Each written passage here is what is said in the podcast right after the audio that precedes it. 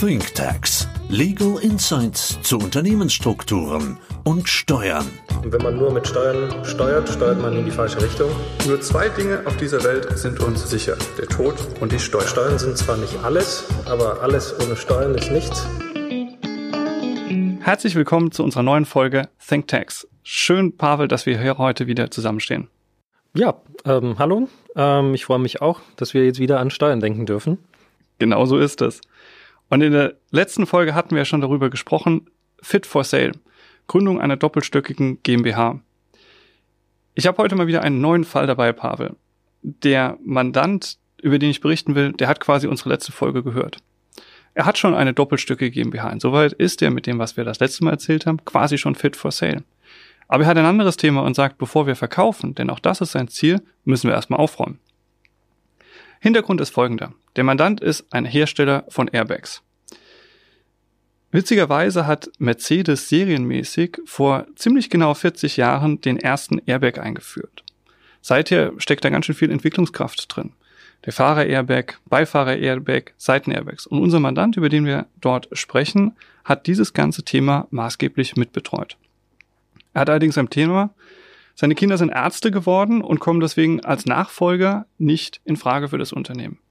Aber das Unternehmen boomt, auch in Corona-Zeiten, denn Airbags werden, wie soll es anders sein, immer gebraucht. Er hat allerdings ein Thema. Sein Betrieb befindet sich auf einem Grundstück und dieses Grundstück hält er im Privatvermögen. Das war damals die Empfehlung des Steuerberaters, weil man gesagt hat, wenn so ein Airbag mal nicht auslösen sollte, dann ist ganz schön viel in Gefahr. Deswegen separiere das Grundstück und behalte es außerhalb der GmbH. Das ist quasi dein eigener Airbag. Klassisches Thema. Asset Protection. Können wir vielleicht separat auch nochmal drüber sprechen. Was schießt dir, Pavel, als erstes durch den Kopf, wenn du das hörst?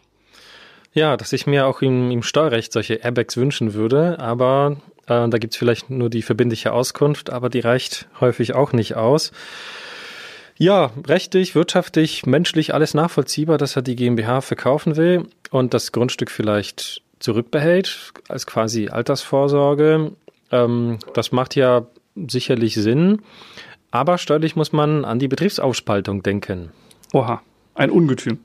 Ja, das stimmt und ist viel häufiger, als man denkt und extrem verbreitet. Also der Klassiker ist, wir haben einen Mandanten, genauso wie in deinem Ausgangsfall, beherrscht das Grundstück und beherrscht auch seinen operativen Betrieb in Form einer GmbH. Das wäre das, ähm, das wäre der Klassiker.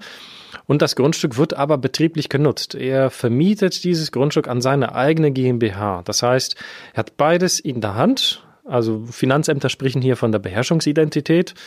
Ähm, und wenn er beides beherrscht, spricht man von einer Betriebsaufspaltung. Betriebsaufspaltung klingt ganz böse. Was ist denn die Folge des Ganzen?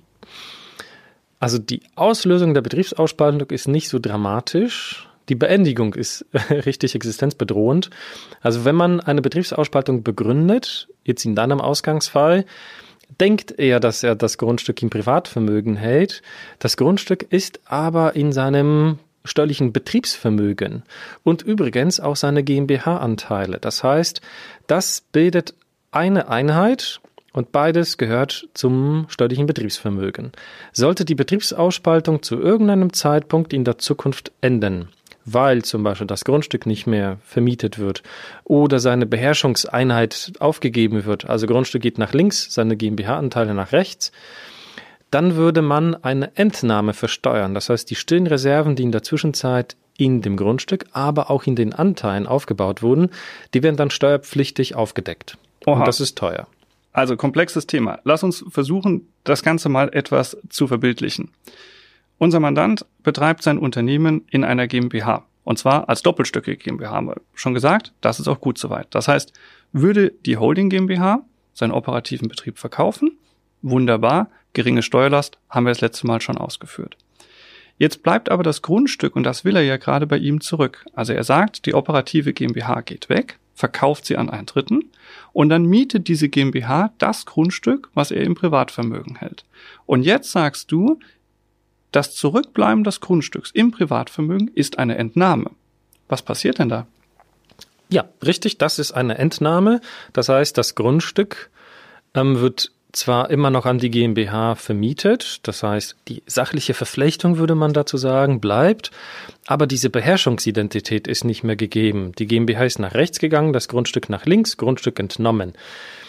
Was passiert? Stille Reserven müssen in dem Grundstück aufgedeckt werden, versteuert werden, unabhängig davon, wann ich das Grundstück gekauft habe. Wenn das vor 50 Jahren war, dann habe ich äh, stille Reserven von 50 Jahren, die ich versteuern muss. Aber ist es nicht so? du bestimmt fragen, was stille Reserven sind? Ge genau das wollte ich dich fragen mit den stillen Reserven und noch ein Thema dazu. Stille Reserven, ja, wie berechne ich sie? Und jetzt sagt ja unser Mandant sofort, nein, stimmt doch gar nicht. Ein Grundstück, was ich im Privatvermögen halte, kann ich doch nach zehn Jahren steuerfrei veräußern. Ja, natürlich Fragen über Fragen. Also erstmal nur als Klarstellung. Wenn ich ein Grundstück tatsächlich im steuerlichen Privatvermögen halte, gilt diese zehnjährige Spekulationsfrist. Ob sie verlängert wird, weiß man nicht. Aber zumindest Stand heute, zehn Jahre Spekulationsfrist, halte ich ein Grundstück länger im Privatvermögen, darf ich es steuerfrei verkaufen. Das gilt aber nicht für Grundstücke, die ich im steuerlichen Betriebsvermögen halte. Da sind sie unbefristet steuerlich verstrickt. Verkaufen hm. sie nach 50 Jahren, muss ich die stillen Reserven versteuern. Und jetzt komme ich zu der anderen Frage, die ich ja vorab geklaut habe. Was sind Sehr eigentlich gut. stille Reserven? Stille Reserven, das ist der Unterschied zwischen dem Buchwert und dem Verkehrswert. Ja, ich erkläre auch gleich den Buchwert. Ähm, das ist einfach, das sind die Wertzuwächse zwischen meiner Einlage in die Betriebsaufspaltung, also zwischen der meistens Anschaffung und meiner Veräußerung. Und diese Veräußerung wird fingiert, wenn ich das Grundstück aus dem Betriebsvermögen entnehme. Zum Beispiel bei Beendigung der Betriebsaufspaltung. Dann lass uns ein Beispiel machen. Damals wurde das Grundstück für zwei Millionen verkauft. Unser Mandant sagte, heute ist es bestimmt vier Millionen wert. Erklär nochmal ganz kurz die stille Reserve anhand dieses Beispiels. Ja, zwei Millionen. Also vier mal äh, vier minus zwei, das sind dann grundsätzlich zwei Millionen. Und das ist die Bemessungsgrundlage, auf die die Steuern berechnet wird. Ja, korrekt. Also die, den Abschreibungsaufwand habe ich jetzt vernachlässigt, aber das wäre grundsätzlich ähm, die Bemessungsgrundlage für die Steuerbelastung. Und da muss man natürlich bedenken, ihm fließt keine Liquidität zu. So ist es. Für das Grundstück zumindest. Genau so. Und ja, und für die GmbH ja auch nicht, denn die operative Einheit wird von seiner Holding GmbH verkauft. Das heißt, darin befindet sich Geld. Und auf steuerlicher Seite fingierst du bei seinem Grundstück, was er als natürliche Person selbst hält, eine Entnahme. Damit löst er Steuern aus, ohne dass er für das Grundstück selbst irgendwo Geld gesehen hat. Also hat er vielleicht am Ende ein Liquiditätsproblem. Jetzt stellt sich natürlich die Frage, wie könnten wir ihm denn helfen? Steuerrechtler sind Spielverderber, aber wir liefern auch ab und zu Lösungen.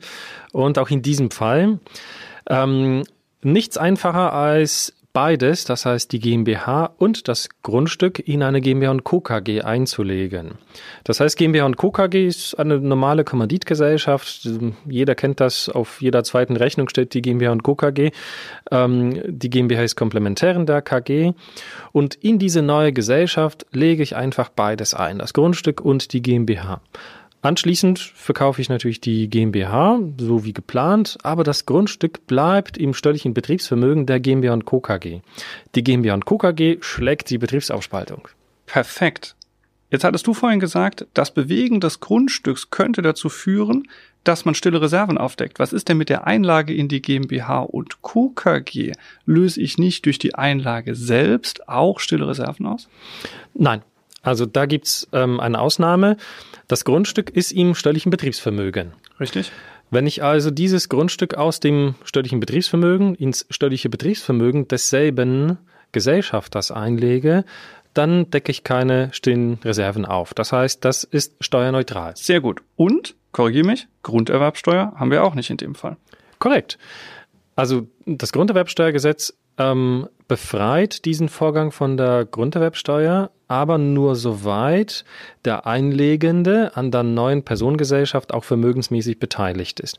Das heißt, im, vor der Einlage war er zu 100 Prozent an dem Grundstück beteiligt. Nach der Einlage ist er zu 100 Prozent am Vermögen der GmbH und Co. Zum Beispiel als einziger Kommanditist beteiligt. Dann gibt's auch keine Grunderwerbsteuer. Das heißt doch im Ergebnis, um fit for sale zu sein, was müsste man machen? Man müsste die operative Einheit und das Grundstück unter ein Dach bringen, nämlich eine GmbH und Co. KG.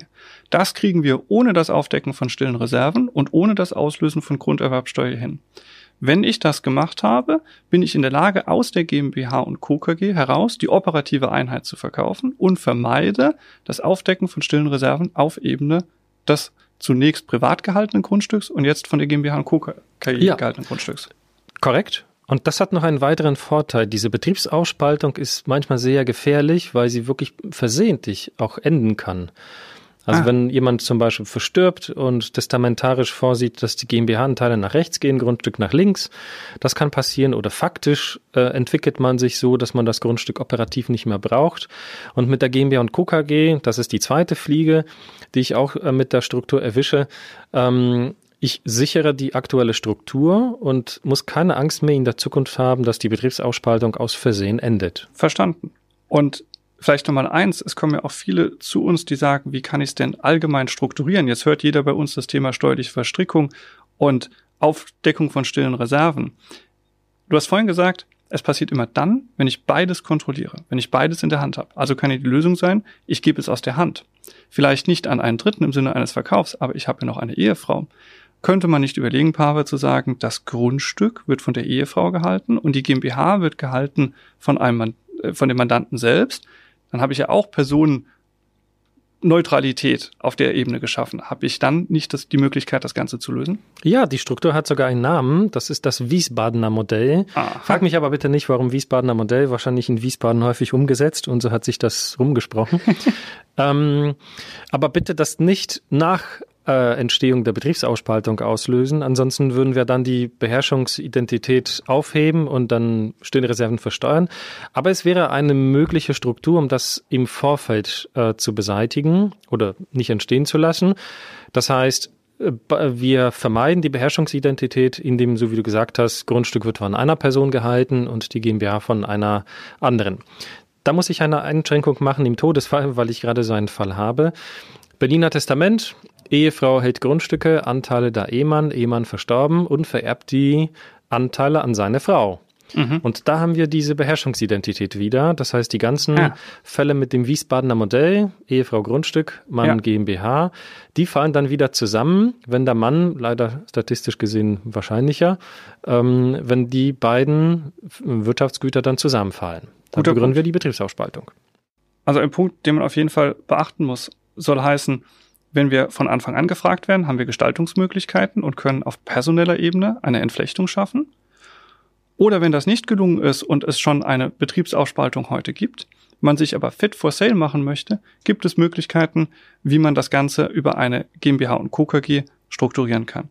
Zeigt sich aus meiner Sicht eins, Pavel, gerade heute, wo Leute vielleicht etwas mehr Zeit haben durch Corona, macht es Sinn, sich zu überlegen, wie strukturiere ich etwas, wie bereite ich mich auf das Thema vor, fit for sale zu sein, weil in dem Moment, wo der Käufer kommt und schnell kaufen will, fehlt mir die Zeit, um genau diese Strukturierung noch machen zu können.